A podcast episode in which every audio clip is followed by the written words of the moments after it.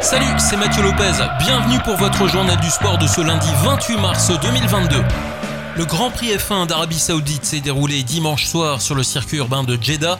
Le champion du monde en titre Max Verstappen sur Red Bull a remporté son premier Grand Prix cette saison, juste devant la Ferrari de Charles Leclerc après un énorme duel.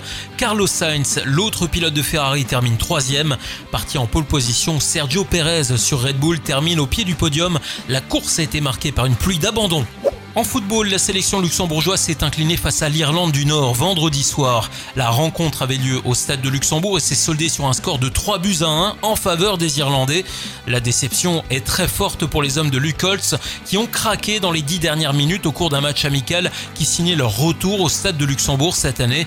Les Luxembourgeois ont longtemps cru à un résultat nul malgré une entame de match compliquée.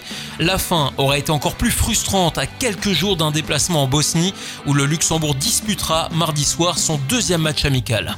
Ensuite, il s'agira de se concentrer sur la Ligue des Nations. La sélection luxembourgeoise intégrée à la Ligue C affrontera la Lituanie, ce sera le 4 juin prochain, les îles Féroé le 7 juin, la Turquie le 11 juin et à nouveau les îles Féroé le 14 juin.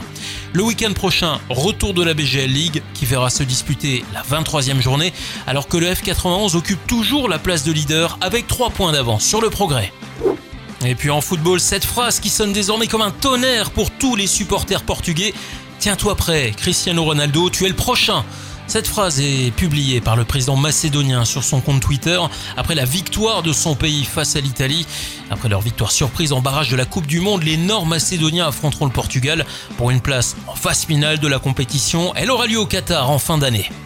Et pour terminer, on fait un détour par le tennis de table qui voit une nouvelle fois nos sportives luxembourgeoises se hisser dans le trio mondial des meilleurs classés. C'était le cas notamment la semaine passée avec Sarah Denut et Nick Sialian. Nos deux pongistes figurent à la troisième place du dernier classement mondial du double en tennis de table. Les deux luxembourgeoises ont gagné 6 places par rapport au classement précédent. Voilà pour l'actu sportive et à lundi prochain pour votre journal du sport.